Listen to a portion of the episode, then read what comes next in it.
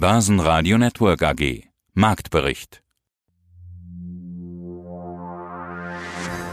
Aus dem Homeoffice-Studio meldet sich Sebastian Leben. In den jeweiligen anderen Studios Peter Heinrich, Andreas Groß und Brian Morrison. Außerdem hören Sie diesmal Marktanalyst Christian Henke von IG zur Frage, ob der Boden erreicht ist den globalen Anlagestrategen Heiko Thieme zur Frage, ob man schon erste Gewinne mitnehmen sollte, Thorsten Polleit, Chefvolkswirt von Degussa, zu den Maßnahmen der Notenbanken, Aktienanalyst Sven Lorenz zu seinem Investmentansatz und dem Beispiel Gazprom, zu den Jahreszahlen. Der Deutsche Wohnen, Pressesprecher Marco Rostek aus Tokio, Rüdiger Born zu interessanten Branchen aus Japan, Alois Wüggerbauer von drei Banken Generali zu seiner Einschätzung zur Corona-Krise. Und Peter Brezinschek, Leiter von Raiffeisen Research zu den Corona-Folgen für die Wirtschaft. Interviews in ausführlicher Version und weitere Beiträge finden Sie unter börsenradio.de oder in der Börsenradio-App. Ist der Boden etwa schon erreicht? Schluss mit Crash. Diese Frage drängte sich am Mittwochvormittag durchaus auf, denn nachdem der DAX am Dienstag den stärksten Tagesanstieg seit mehr als einem Jahrzehnt hingelegt hatte und der Dow Jones sogar den stärksten seit den 1930er Jahren, liefen die Kurse einfach weiter. Der DAX ging in einem Rutsch wieder über 10.000 Punkte. Dort gab es dann aber die Kehrtwende. Eine echte Achterbahn klettert eben erst steil nach oben, um dann rasant runterzufahren. So ging es am frühen Nachmittag wieder deutlich ins Minus. Die positive Wall Street Eröffnung sorgte dann aber wieder für grüne Kurse und der DAX konnte mit einem Plus von 1,8% und 9.847 Punkten schließen.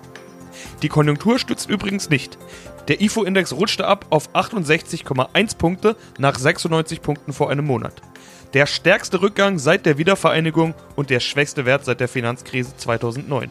Gestützt haben dagegen neue Signale aus den USA, wo von der Regierung bis zu 2 Billionen Dollar an Hilfsgeldern bereitgestellt werden sollen. Guten Tag, meine Damen und Herren. Mein Name ist Christian Henke. Ich bin Senior Market Analyst bei IG Europe in Frankfurt. Der DAX konnte seinen Buchwert bei rund 8300 Punkten in dieser Woche verteidigen. Ja, und schiebt sich nun in Richtung der Zehntausender Marke. Man könnte fast schon sagen, ja, die ist psychologisch wichtig. Christian, wo steht denn der DAX jetzt zum Zeitpunkt des Interviews? Und sollen wir jetzt schon in den DAX investieren? Haben wir den Boden schon gefunden? Das ist eine sehr gute Frage, Peter. Da werde ich sehr oft jetzt aktuell auf der Straße gefragt, insofern man sich den Leuten auch äh, nähern mag und darf. Wir stehen aktuell bei 9550 circa.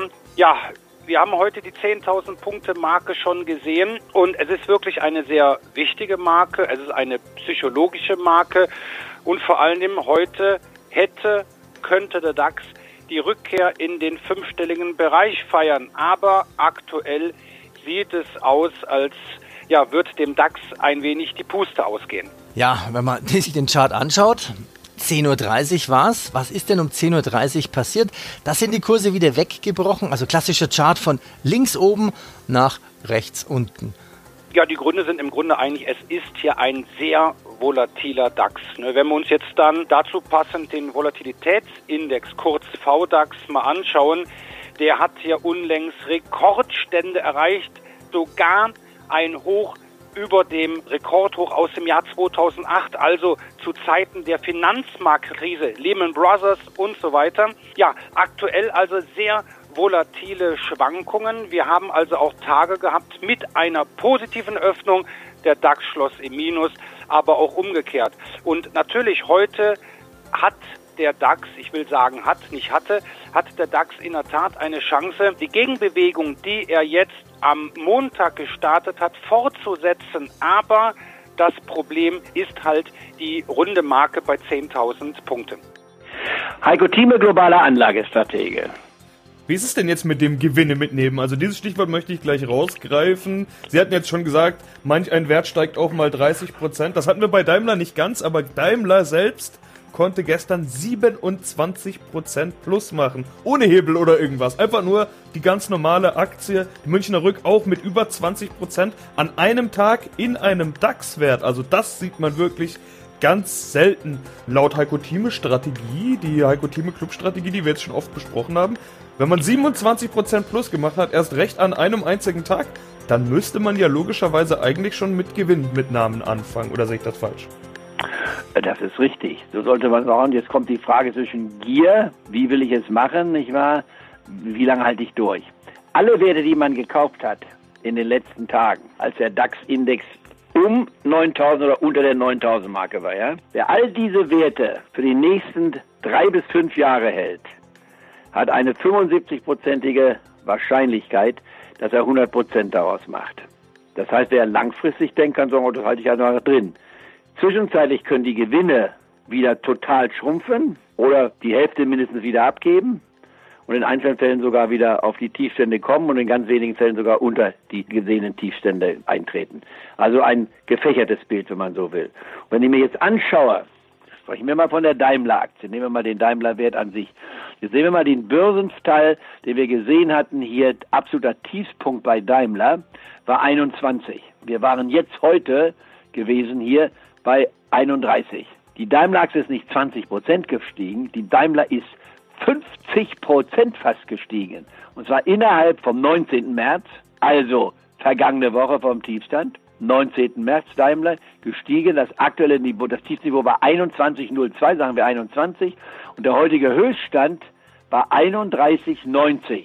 Das heißt, wir haben hier einen Anstieg erlebt, der mehr als 50 Prozent plus erweist. Jetzt die Frage, wenn einer, jetzt sollte sich jeder mal zurücklegen und sagen, ja, was mache ich denn, wenn ich 50 Prozent gewonnen habe? Ja, wer sich diese Frage stellt, der hat noch nicht verstanden, was der Club will. Wir wollen ja 20 Prozent erzielen im Jahr.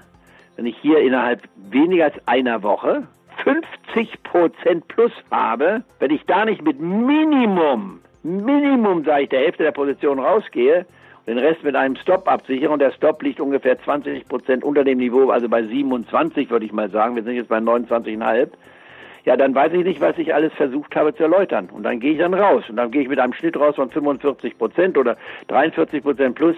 Habe ich damit einen Verlust drin? Nein. Mein Name ist Thorsten Polleit. Ich bin der Chefvolkswirt der Degussa und Autor des Degussa Marktreports. Und hier ist der Podcast dazu. Der Kampf gegen die Weltwirtschaftskrise beginnt. Die Notenbanken rüsten auf mit Rettungsprogrammen, ebenso die Politiken. Kleine und große Unternehmen sollen vor dem Bankrott gerettet werden. Werden diese Billionen und Aberbillionen reichen, um die Weltwirtschaft zu retten, Herr Polleit? Der Kampf gegen die Weltwirtschaftskrise hat begonnen und in der Tat, die Rettungsprogramme sind gewaltig, die man dies und jenseits des Atlantiks auf den Weg gebracht hat. Jetzt ist in Amerika ein Rettungspaket von zwei Billionen US-Dollar beschlossen worden. Das entspricht etwa fast zehn Prozent der US-Wirtschaftsleistung. Aber auch hierzulande versucht man mit Kreditgarantien, Bürgschaften, Überbrückungskrediten die Wirtschaft vor dem Absturz zu bewahren. Aber zentral ist natürlich die Rolle der Zentralbanken. Und hier wurde verkündet, die Finanzmärkte zu retten mit allen Mitteln, die zur Verfügung stehen. Und das ist natürlich eine große Versicherung, ein Sicherheitsnetz, was die Zentralbanken jetzt und die Finanzmärkte gespannt haben. Und ich vermute, dass man noch mal die Kurve kriegen wird. Entscheidend wird natürlich sein, was in der Realwirtschaft passiert. Je länger der Lockdown dauert, desto größer werden die Schäden und desto mehr Zweifel wird es geben, ob es denn gelingen wird, mit den Rettungsprogrammen tatsächlich die Weltwirtschaftskrise abzuwenden. Was sind denn die Folgen dieser Krise? Was sind denn die Folgen dieser ganzen Rettungsprogramme? Die Rettungsprogramme haben vor allem zwei Funktionen. Einmal eine Versicherungsfunktion, also gewissermaßen einen sogenannten Backstop den Marktakteuren in Aussicht zu stellen, dass also keine Kreditkrise zugelassen wird, dass strauchende Schuldner aufgefangen werden, Banken mit neuen Krediten und neuen Geldspritzen versorgt werden und diese Versicherungsfunktion soll natürlich den Ausverkauf an den Finanzmärkten insbesondere stoppen, Vertrauen zu schaffen und wenn das gelingt, dann werden natürlich auch die Folgeeffekte auf die Realwirtschaft reduziert. Und die zweite Funktion ist eben die Auffangfunktion, denn es wird natürlich durch den Lockdown Ausfälle geben bei Lohnzahlung, bei Einkommen, bei Kreditzahlung. Der Schuldendienst vieler Schuldner ist ja jetzt gewissermaßen im Feuer und dafür wird man diese Programme einsetzen. Und die Folgen werden natürlich weitreichend sein für die Wirtschaften, für die Volkswirtschaften der Welt. Es wird darum gehen, den starken Staatseinfluss, der mit diesen Rettungsprogrammen in die Volkswirtschaften getragen wird, letztlich wieder zurück zurückzudrängen, damit die marktwirtschaftlichen Elemente sich wieder entfalten können. Und Gefahren aus einer solchen groß angelegten Intervention sind natürlich, dass beispielsweise der Geist der Antiglobalisierung weiter um sich greift. Und das könnte natürlich nachhaltig die internationale Arbeitsteilung negativ betreffen. Und das hätte natürlich negative Folgen auch für den Lebensstandard der Menschen weltweit. Hallo, mein Name ist Sven Lorenz. Ich bin privater Investor und auch Verfasser von Aktienanalysen. Ich betreibe eine Webseite, die heißt undervaluedshares.com. Das ist ein Blog. Der Name ist Programm. Es geht um unterbewertete Aktien und da veröffentliche ich jede Woche eine kostenlose Kolumne und für meine Leser gibt es auch zehnmal im Jahr eine sehr umfangreiche Studie zu Einzelaktien. Es ist kein Tippdienst, sondern es ist eine Plattform für Anregungen und tiefgehende Analysen mit Hintergrundinformationen, die auch rund um die Welt sozusagen recherchiert werden. Und ja, ich habe Leser in über 50 Ländern und ähm, freue mich immer, wenn Feedback auch von Lesern kommt. Sprechen wir über deinen Blog. Darüber wollen wir natürlich sprechen. Du empfiehlst da Aktien. Die Seite heißt undervaluedshares.com, also ja, undervalued Aktien, unterbewertete Aktien. Was genau ist es, wonach du suchst und was bekommt man bei dir in deinem Blog? Also ich schaue mich weltweit nach den für mich besten Investmentideen um und ich kann vielleicht einfach ein konkretes Beispiel geben. Also vor etwas über einem Jahr veröffentlichte ich eine relativ umfangreiche Studie über Gazprom, den russischen Gaslieferanten, den jeder kennt in Deutschland. Die Studie war 94 Seiten lang, das war so ein bisschen ein Telefonbuch und ich beleuchtete da mehrere Faktoren neben der klassischen Unterbewertung, die man quasi so ein bisschen standardmäßig analysieren kann, habe ich dann noch sehr, sehr viele Aspekte aus Russland und der Politik und aus der geopolitischen Strategie beleuchtet und kam kam eben zu dem Schluss, dass bei Gazprom eine ganz neue Ära anbricht. Das war sehr kontrovers und vielfach wurde damals auch noch abgewunken. Vier Monate später bewahrheitete sich das dann aber genau. Uh, unter anderem wurde eben eine neue Dividendenpolitik angekündigt und es wurde auch klar, dass Putin eine neue Strategie verfolgt bei Gazprom. Die Gesellschaft ist ja mehrheitlich im Staatsbesitz mit 51 Prozent und Putin hat Gazprom lange Zeit als politisches Instrument genutzt, schwenkte dann aber um und wollte auf einmal den Wert der Aktien, die der, die der russische Staat hält, möglichst maximieren um seine Devisenreserven und um seinen, seinen Staatsfonds anzureichern mit Vermögen. Das kam den Aktionären zugute. Die, die Studie traf quasi ins Schwarze. Die Aktie stieg dann letztes Jahr um ungefähr 130 Prozent, einschließlich einer saftigen Dividendenzahlung. Und da kam mir auch mein Netzwerk zugute. Ich hatte mal in Russland ein Unternehmen gegründet, habe das dann verkauft an eine Tochter von LVMH, habe aber aus der Zeit noch sehr viele Kontakte da drüben. Also das war so ein Paradebeispiel von rund um die Welt nach Aktien schauen, die besten Chancen herausfinden und es müssen konkrete Gründe dafür sein, wieso da eine neue Bewertung stattfinden wird. Und da ging die Gazprom letztes Jahr auf und war auch einfach eine sehr interessante Geschichte für die Leser. Mein Name ist Marco Rostek, ich bin Pressesprecher der Deutsche Wohnen. Ja, und jetzt haben wir gerade die Corona-Krise. Alle bleiben zu Hause, auch in ihren Mietwohnungen. Hat das irgendwelche Effekte auf Ihr Geschäft? Also es hat nicht so wirklich wesentliche Effekte auf so die, die fundamentale Stabilität des Unternehmens.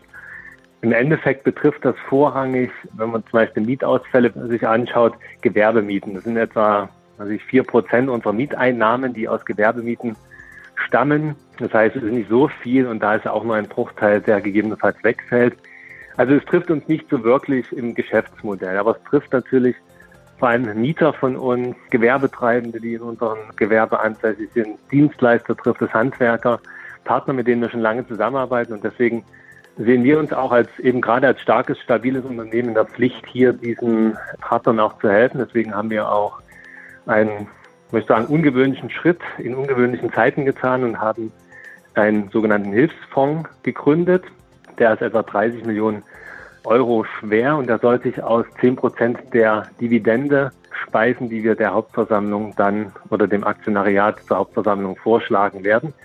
Das heißt, wir werden kein 1 Euro pro Aktie Dividende vorschlagen, sondern 90 Cent und die 10 Cent Differenz werden wir in diesen Fonds ähm, füllen und damit den ähm, Partnern, den Mietern, den Gewerbetreibenden der Deutsche Wohnen unter die Arme greifen, wo tatsächlich heute sozusagen existenzielle Nöte bestehen, wo der Staat vielleicht auch nicht ausreichend unterstützen kann. Und da möchten wir dann zur Seite stehen und ähm, sozusagen der doppelte Boden sein für jene, die heute in Corona-bedingten Nöten sich befinden. Hallo, mein Name ist Rüdiger Born und ich bin seit 93 Händler, aktiver Händler Intraday, muss man dazu sagen. Ein bisschen vorher habe ich schon angefangen. Ich selber lebe manchmal in Deutschland, ganz häufig in Tokio, da halte ich mich meistens auf. Aber die Welt ist klein geworden, wir sind international und Börsenhandel ja erst recht. Gibt es interessante Branchen, gibt es interessante Aktien, die vielleicht bei uns weniger bekannt sind, wo Sie sagen, das geht jetzt gerade ab, das geht jetzt gerade durch die Nachrichten?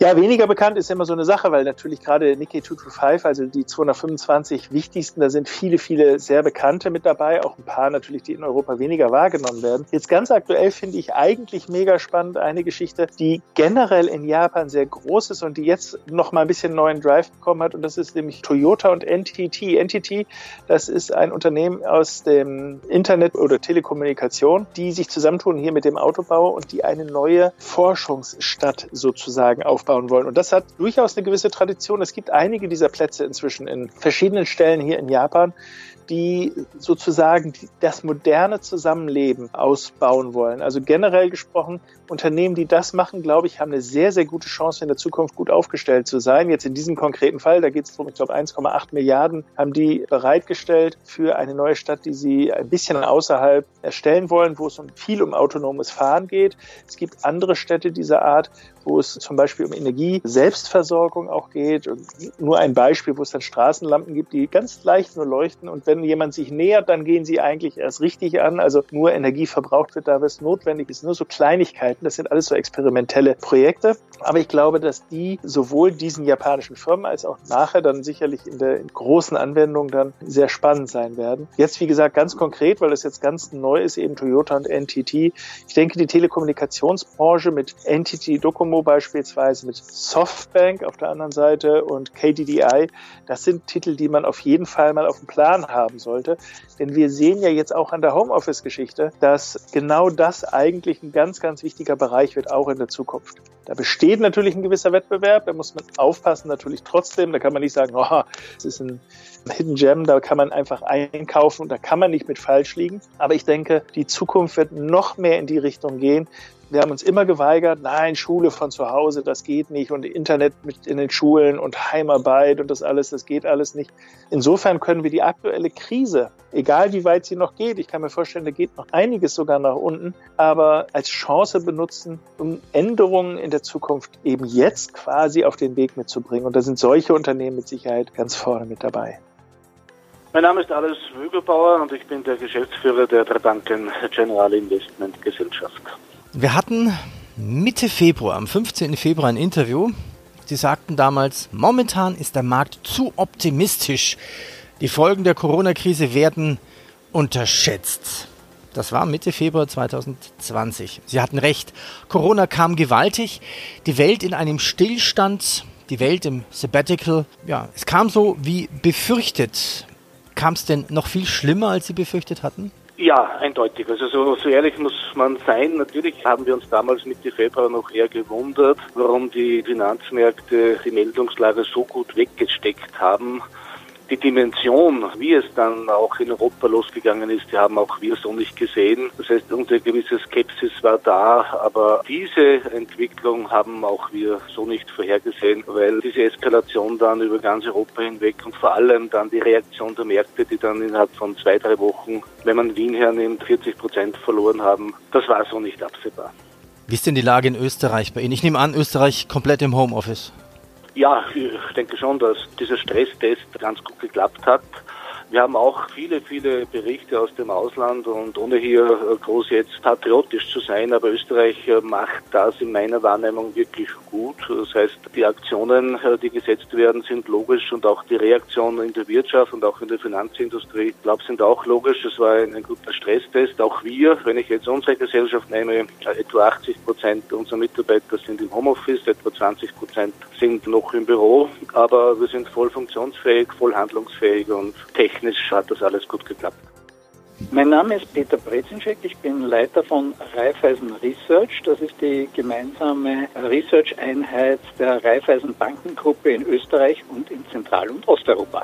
Mit wie viel mehr Arbeitslosen ist eigentlich zu rechnen? Lässt sich das schon erschätzen, erahnen? Föst meldet ja gerade Kurzarbeit für 20.000 Mitarbeiter an. Kanzler Kurz in Österreich spricht von schnelle Hilfe für die Wirtschaft. Was wird denn hier angeboten? Wie ist die Lage in Österreich? Nun, man muss Folgendes sagen. Wir haben jetzt noch nicht den Höhepunkt Infektionsraten erreicht, weder in Europa noch in den USA noch in anderen Ländern. Daher ist es schwer abzuschätzen, wie lange diese Pandemie anhält. Dementsprechend muss man auch sagen, je länger sie dauert, umso mehr wird es auch auf die Verhältnismäßigkeit der Maßnahmen ankommen. Und davon hängt dann ab, wie Unternehmen reagieren, ob sie ihre Mitarbeiter in die Arbeitslosigkeit schicken oder in Kurzarbeit. Ein Modell, das in Österreich sehr stark präferiert wird, obwohl es natürlich auch in der derzeitigen Situation auch eine gewisse saisonale Arbeitslosigkeit gibt. Die Wintersaison ist zu Ende. Die äh, Sommersaison hat noch nicht begonnen im Tourismus. Wir haben äh, einzelne Bauunternehmungen, die Arbeit eingestellt haben. Wir haben aber auch, und das muss man dazu sagen, von der Regierung ein 38 Milliarden Euro schweres Hilfspaket auf die Beine gestellt bekommen, das in den nächsten Tagen Soforthilfe auch für alle jene bereitstellt, die von diesen restriktiven Maßnahmen äh, der Regierung betroffen sind, weil ihre Betriebe oder ihre Tätigkeit stillsteht. Basen Radio Network AG Marktbericht